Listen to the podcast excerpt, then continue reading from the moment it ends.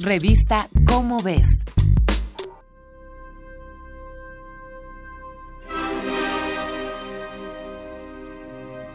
El 2 de junio de 2018, el proyecto de monitoreo de objetos potencialmente peligrosos, Catalina Sky Survey de la NASA, descubrió un pequeño asteroide al cual se clasificó como 2018 LA.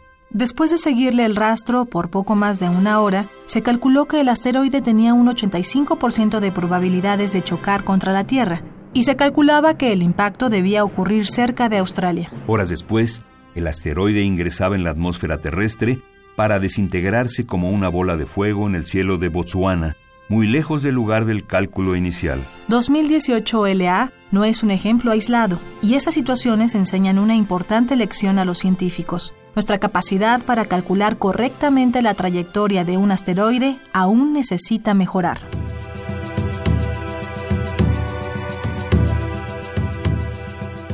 Apophis es otro asteroide que aún da mucho de qué hablar a los astrónomos.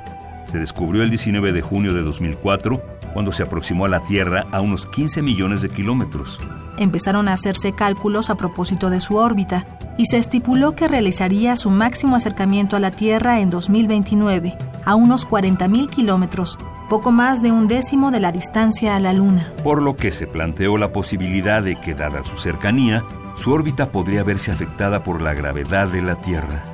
La probabilidad de que Apophis impactara la Tierra aumentó a un 0.01%, lo cual puede parecer poco, pero es una probabilidad mayor a la de, por ejemplo, sacarse la lotería. Por ello se le bautizó con el nombre de la deidad egipcia del caos y el mal.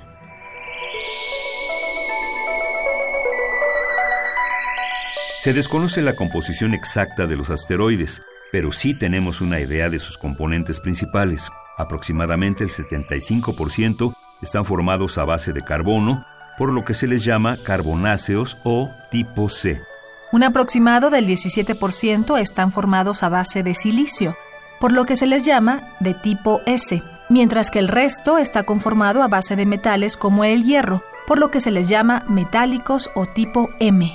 Por definición, los asteroides tienen un tamaño superior a un metro.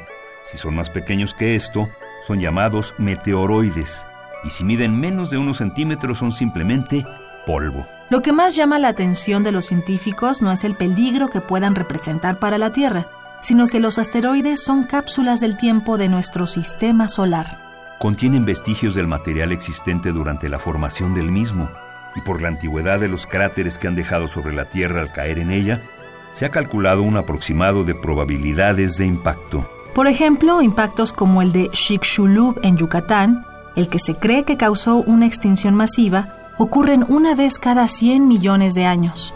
Un impacto contra un asteroide como Apophis puede ocurrir una vez cada 10.000 años, y uno como el de Chelyabinsk, que se viralizó en las redes en 2013, ocurre cada 100 años.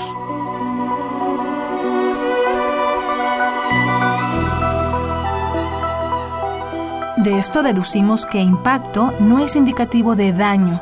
Richard Binsel, del Instituto Tecnológico de Massachusetts, diseñó una escala del 0 al 10 que evalúa una combinación de probabilidad de impacto y de los daños potenciales que un cuerpo cercano a la Tierra podría causar.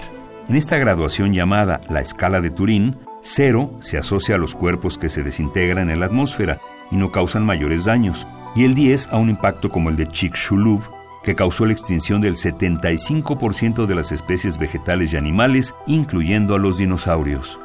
Apophis obtuvo el récord más alto registrado en la escala de Turín, 4, pero este infame honor solo duró un par de meses, pues los cálculos, al ser imprecisos, se replantean constantemente.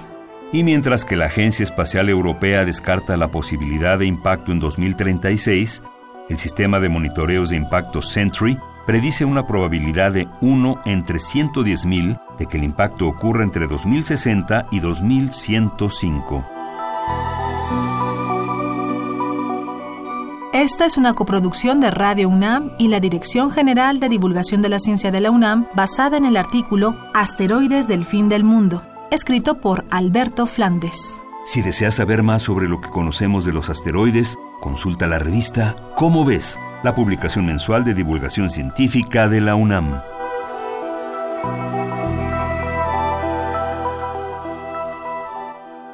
Revista Cómo ves.